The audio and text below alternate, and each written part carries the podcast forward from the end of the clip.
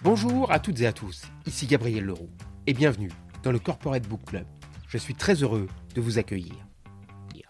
Dans ce podcast, nous sélectionnons chaque semaine un livre qui nourrit la réflexion et permet de prendre du recul. Chaque semaine, nous proposons un entretien d'une vingtaine de minutes avec son auteur en espérant que cela vous donne des idées, satisfasse votre curiosité et enrichisse votre vie professionnelle. Aujourd'hui, c'est Philippe Silberzan qui m'a fait le plaisir de répondre à mon invitation pour nous parler en avant-première de son tout dernier livre, Petite Victoire, et si la transformation du monde commençait par vous, qui paraît cette semaine aux éditions Diateino. Spécialiste de l'innovation, Philippe Silberzan est professeur à EM Lyon Business School. Il est l'auteur de plusieurs ouvrages dont Effectuation, les principes de l'entrepreneuriat pour tous, paru chez Pearson en 2014, Relever le défi de l'innovation de rupture, paru en 2015 également chez Pearson, et Stratégie modèle mental, craquer enfin le code des organisations pour les remettre en mouvement, coécrit avec Béatrice Rousset et publié chez Diateino en 2019. Dans Petite Victoire, Philippe Silberzan poursuit la réflexion et l'analyse qu'il a développée dans ses précédents ouvrages loin de tout idéalisme, refusant les points de vue idéologiques, et toujours agi par une volonté d'étudier les modes de transformation efficaces des entreprises comme de la société, il renouvelle ce qu'on a appelé l'approche incrémentale de l'innovation. S'intéressant à ce que chaque individu peut faire au quotidien et à ce qu'il peut faire bouger, il montre comment, je le cite, la clé du changement du monde est l'action collective à petite échelle. Lire Petite Victoire est certainement à déconseiller à ceux qui n'aiment refaire le monde qu'en soirée, et à conseiller, au contraire, à toutes celles et tous ceux qui chaque jour veulent vraiment changer les choses. C'est un premier pas pour prendre conscience du potentiel révolutionnaire qui est en nous. Bonjour Philippe Silberzan, merci de m'accorder cet entretien. Votre livre propose une réflexion sur le changement, sur l'innovation, sur les révolutions, au niveau entrepreneurial comme sociétal. Mais et c'est l'essentiel qui redonne à l'individu toute sa place et toute sa force. Pour vous, l'innovation se fait pas à pas et sans super-héros. Ça me fait penser à cette phrase de Romain Roland Un héros, je ne sais pas trop ce que c'est, mais vois-tu, j'imagine un héros, c'est quelqu'un qui fait ce qu'il peut, les autres ne le font pas. Vision modeste, mais très efficace. N'est-ce pas au fond l'efficacité qui est au centre de votre propos? Alors c'est euh, voilà, une question qui est, assez importante parce que euh, cette notion d'efficacité ou de faire ce qu'on peut, parce qu'on oppose euh, face aux, problèmes qui sont les nôtres, hein, qui sont des, grands problèmes, que ce soit de développement économique, de, crise sanitaire, de, changement climatique, etc. Ces problèmes sont, sont tellement importants que l'individu, donc vous, moi, n'importe qui, peut se dire qu'au fond, on ne peut pas faire grand-chose il y a le côté un grand problème, c'est forcément une grande solution, c'est-à-dire il y, aurait que le gouvernement ou les Nations Unies, il n'y a, qu'à ce niveau-là qu'on pourrait les résoudre. Or, en fait, on s'aperçoit que tous les changements euh, alors que ce soit politique, sociaux, euh, économiques, euh, d'innovation, y compris les changements à l'intérieur des organisations, ou, même le phénomène entrepreneurial ou le phénomène associatif. tous ces changements qui sont très importants sont en fait initiés, alors pas toujours, mais enfin très largement, par des individus qui vont travailler avec d'autres. Donc, effectivement, faire ce qu'on peut, ça peut sembler modeste, mais c'est en fait comme ça que le changement survient. Alors, il y a parfois des changements qui sont initiés par le haut, euh, par un gouvernement, hein, évidemment, mais une large part du changement, euh, encore une fois, d'innovation politique ou sociale, vient d'individus qui ont agi à leur niveau, qui ont fait effectivement, comme vous le dites, euh, ce qu'ils pouvaient, mais pas au sens de ça, c'est restreint, faire ce qu'on peut et, le faire avec d'autres, c'est souvent la seule manière de faire des changements durables et profonds. Donc l'idée, c'est de dire que face aux grands problèmes, euh, l'individu peut agir, il peut agir efficacement euh, dès lors qu'il respecte un certain nombre de, principes d'action qui sont en gros de, de, travailler avec les autres pour combiner les actions pour qu'une action individuelle ait au final un impact plutôt global. Une seconde question très simple alors. Qu'entendez-vous vraiment par petite victoire? Dans le cadre d'une entreprise notamment, Et pouvez-vous nous donner quelques exemples concrets de petites victoires qui changent le monde, ou du moins qui changent ou ont changé une entreprise?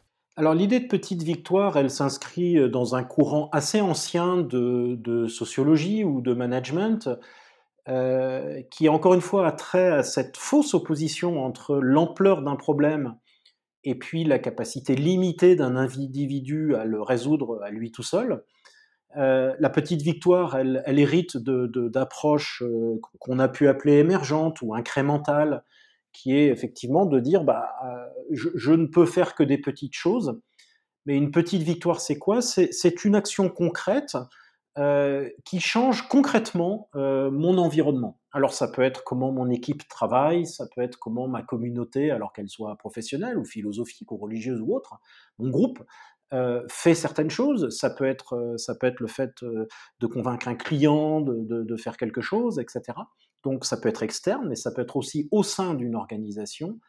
La petite victoire, c'est en fait de dire que euh, on va euh, agir petit, parce que quand on agit petit, bah, si ça marche, on peut capitaliser, c'est-à-dire que c'est un acquis, même si c'est un petit acquis, euh, c'est un acquis. Si ça ne marche pas, comme c'était une petite tentative, eh bien, on n'est pas en danger, c'est pas grave. J'essaye ça, si ça marche pas, c'est pas grave. Mais effectivement, si ça marche, on peut capitaliser. On peut capitaliser de façon double, c'est-à-dire à la fois, eh bien, j'ai fait quelque chose qui a eu un impact, même si c'est un petit impact, et je l'ai fait avec quelqu'un d'autre, puisque la clé de la petite victoire, c'est que c'est une action collective. Alors, collective souvent réduit à sa plus simple expression, c'est-à-dire deux personnes qui se mettent d'accord et qui vont euh, agir pour faire quelque chose. Si ça marche, eh bien, euh, ils vont euh, recommencer peut-être avec une troisième personne qui elle-même va recruter peut-être après une quatrième, etc., etc. Et donc, on a ce double mouvement qui est à la fois de vraiment faire quelque chose. Et encore une fois, si ça ne marche pas, c'est pas grave. C'est l'importance du petit. Si ça marche, on capitalise dessus avec d'autres. Et, donc, on a ce double mouvement de faire quelque chose, mais aussi de le développer pour, en quelque sorte, passer à l'échelle. Une petite victoire, on a l'impression qu'elle est d'abord individuelle. N'est-ce pas trompeur? N'est-elle pas toujours et avant tout collective? Alors, en, tout cas, alors une petite victoire peut être individuelle. Hein. si, je, si je réussis à faire 20 minutes de, vélo tous les matins en me levant, c'est une petite victoire pour moi. Euh, donc, je serai en meilleure santé et c'est super. Ce dont on parle là, c'est de, la notion de petite victoire dans un contexte collectif. Donc, encore une fois, euh, la société, euh, mon village, euh, mon entreprise, mon organisation, et donc de comment cette petite victoire peut amener à un grand changement. C'est vraiment cette dialectique entre une petite action et un grand changement. Alors, encore une fois, spontanément, on se dit, bah, c'est pas possible, une petite victoire, c'est pas ça qui va changer le monde. Et, la clé, c'est de comprendre que dès lors qu'elle est conçue comme un acte social, cette petite victoire peut changer le monde, même si elle est petite. Et, cet acte social, c'est effectivement de, viser une petite victoire avec quelqu'un. Donc, comme je le disais, euh, en général, c'est euh, toi et moi, on va se mettre d'accord euh, pour telle action. Et puis, si ça marche, on va recruter une troisième personne, puis une quatrième, puis une cinquième, etc. Et c'est comme ça, effectivement, que conçu comme un, comme un acte social ou un acte collectif, la petite victoire permet un grand changement. Les petites victoires ne viennent pas de nulle part. Dans le cadre d'une entreprise, peut-il y avoir vraiment de petites victoires qui ne seraient pas encouragées et reconnues par l'entreprise d'une manière ou d'une autre? Et plus largement, est-ce que votre livre n'est pas aussi un appel à toutes les entreprises pour qu'elles permettent, voire encouragent, chacun de leurs collaborateurs à essayer à son niveau d'obtenir de petites victoires alors ça, ce serait un peu le Graal que vous décrivez là, c'est-à-dire que... Alors d'abord, je précise qu'il ne faut pas, comme on a tendance à le faire, opposer euh, la démarche de petite victoire avec la stratégie euh, vue du sommet, c'est-à-dire que, pour caricaturer, la direction générale euh, doit avoir des plans, des grandes actions, et, ça, ça c'est nécessaire. Après, l'enjeu, effectivement, c'est de se dire, euh, étant donné les plans qu'on peut avoir avec leurs limites, mais enfin, quand même, euh, euh, comment, la direction d'une entreprise peut effectivement permettre de créer un contexte dans lequel ces petites victoires sont recherchées par les collaborateurs. Alors ça, effectivement, c'est souhaitable que cet environnement existe, Mais en fait, ce dont on s'aperçoit, c'est que la, notion même de petite victoire telle qu'elle est conçue, c'est-à-dire le, mot-clé ici, c'est petit, bien sûr, c'est qu'au fond, euh, même dans une entreprise qui est pilotée par un plan très serré, si vous êtes une compagnie aérienne, euh, vos avions, euh, le départ et l'atterrissage sont très planifiés, ça, vous n'allez pas le changer. Mais au sein d'une organisation éventuellement très planifiée, il y a énormément d'interstices dans lesquels l'individu peut aller développer ces fameuses petites victoires sans nécessairement avoir l'autorisation des grandes organisations. Et donc, c'est un peu de jouer là-dessus, c'est-à-dire c'est de dire que ça part des individus qui vont le faire pour différentes motivations. Pour certains, ça va être un intérêt sincère pour l'organisation, d'autres, ça va être pour conserver eux-mêmes le plaisir d'être là, le plaisir d'agir, ou le plaisir d'agir avec d'autres. Donc les motivations peuvent être euh, différentes. Donc oui, idéalement, il faudrait qu'il y ait un contexte euh, dans lequel ce type d'initiative est encouragé.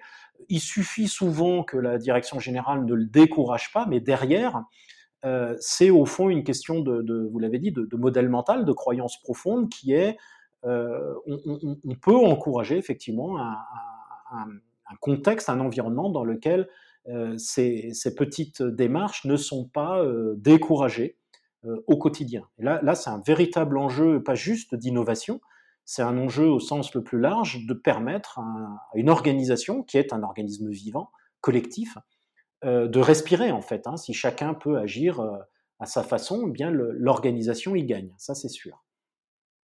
En vous écoutant, j'ai le sentiment que les petites victoires sont le graal de toute entreprise, au sens où ce que vous mettez en avant, ce sont des engagements qui coûtent rien ou peu s'ils échouent, mais qui peuvent rapporter beaucoup plus s'ils réussissent.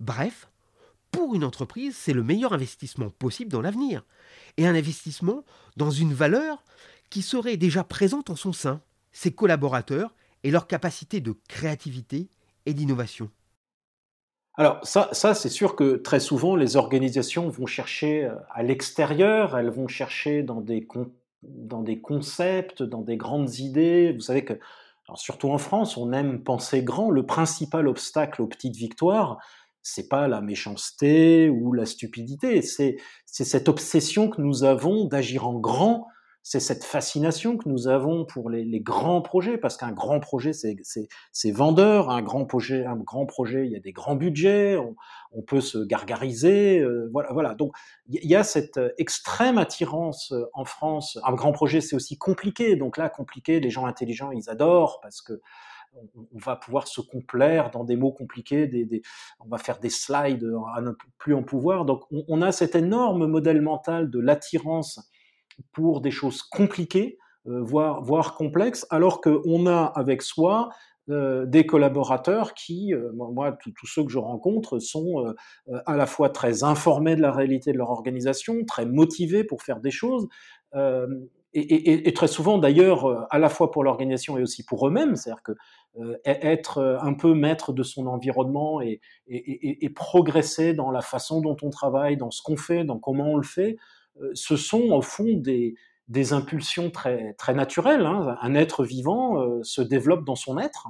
Euh, et, donc, on, peut appeler ça innovation, mais au fond, c'est plutôt même la vie dont il s'agit. Et cette, cette puissance vitale, elle est au, fond de chacun des, collaborateurs de l'organisation. Et c'est vrai qu'on s'en sert peu, souvent, alors encore une fois, parce qu'on a cette attirance de la complexité, mais on a aussi des craintes, euh, qu'on perde du temps, etc. Donc, vous l'avez dit, l'idée de petite victoire, c'est que euh, c'est qu'au fond, c'est une gestion du risque qui est extrêmement intéressante. C'est-à-dire que si ça marche, on capitalise euh, sans mettre en danger l'existant. Si ça ne marche pas, ben, comme c'est petite victoire, si ça ne marche pas, c'est pas grave. Donc, il y a, effectivement un véritable intérêt à, promouvoir cette façon, cette façon d'agir, à libérer cette énergie plutôt que de, rester fasciné par des grands plans, des grands schémas. Souvent dans les entreprises, il y a un encouragement à copier les meilleures pratiques, à faire comme, comme les autres, comme ceux qui ont réussi. Et plus largement d'ailleurs, on est toujours en train de chercher les nouveaux Facebook ou les nouveaux Google. Est-ce que votre livre n'est pas à l'inverse un plaidoyer pour la singularité, pour le rester soi-même, pour l'affirmation de spécificité Alors c'est tout à fait vrai. Euh, l'un des, intérêts de la notion de petite victoire, euh, c'est qu'effectivement, on part de qui on est individuellement, mais aussi collectivement. donc effectivement, ça, ça s'appuie sur la singularité de l'individu et de son organisation. rester soi-même, oui. Alors pas du tout dans l'idée de dire c'est comme ça puis on changera jamais, mais plutôt de dire voilà ce que nous sommes euh, et à partir de là, euh, voilà comment nous pouvons apporter une réponse euh, à des défis, alors qu'ils soient environnementaux, d'innovation ou autres. Donc effectivement, et, là ça touche peut-être à une question éthique, hein, c'est-à-dire que on, le voit beaucoup aujourd'hui dans le débat sur la, raison d'être, sur la mission. On a des organisations euh, qui vont désespérément aller chercher euh, des, missions euh, à l'extérieur de leur organisation. Alors on, se retrouve avec une présentation de grands enjeux sociétaux, puis on va essayer de cocher des cases. Donc ils vont chercher à l'extérieur quelque chose pour en quelque sorte peindre ou créer un masque de l'organisation. Alors qu'en fait, quand on creuse, au, sein de l'organisation, de, ce qu'elle fait historiquement, de la mission qu'elle remplit de fait, on, a très souvent des choses qui sont, qui sont magnifiques en fait. Et donc la, petite victoire, elle part aussi de qui on est, euh, de ce que l'on fait déjà, et de se dire, bah, on peut développer des choses euh, magnifiques euh, à partir de ça. Donc là, c'est effectivement partir de cette singularité et puis la, développer, ne pas en rester prisonnier bien sûr, mais le, voir comme une ressource et, et de s'appuyer dessus pour bah, pour offrir sa singularité au monde, comme disait euh, je ne sais plus quel philosophe, mais enfin il y a cette parce qu'en fait le, grand paradoxe, mais au fond ça n'en est pas un, c'est que plus on touche à sa singularité, mieux on se connecte au monde en fait, puisqu'on sait qui on est. Eh bien ce sera le mot de la fin. Merci beaucoup Philippe Silberzan et à bientôt. Voilà, cet épisode est maintenant terminé. Je rappelle le titre du livre de mon invité, Petite victoire, et si la transformation du monde commençait par vous Il paraît aux éditions Diathéno. Merci d'avoir écouté le Corporate Book Club. Si le podcast vous a plu, n'hésitez pas à laisser une note 5 étoiles ou un commentaire et à le partager autour de vous. A bientôt pour un prochain épisode.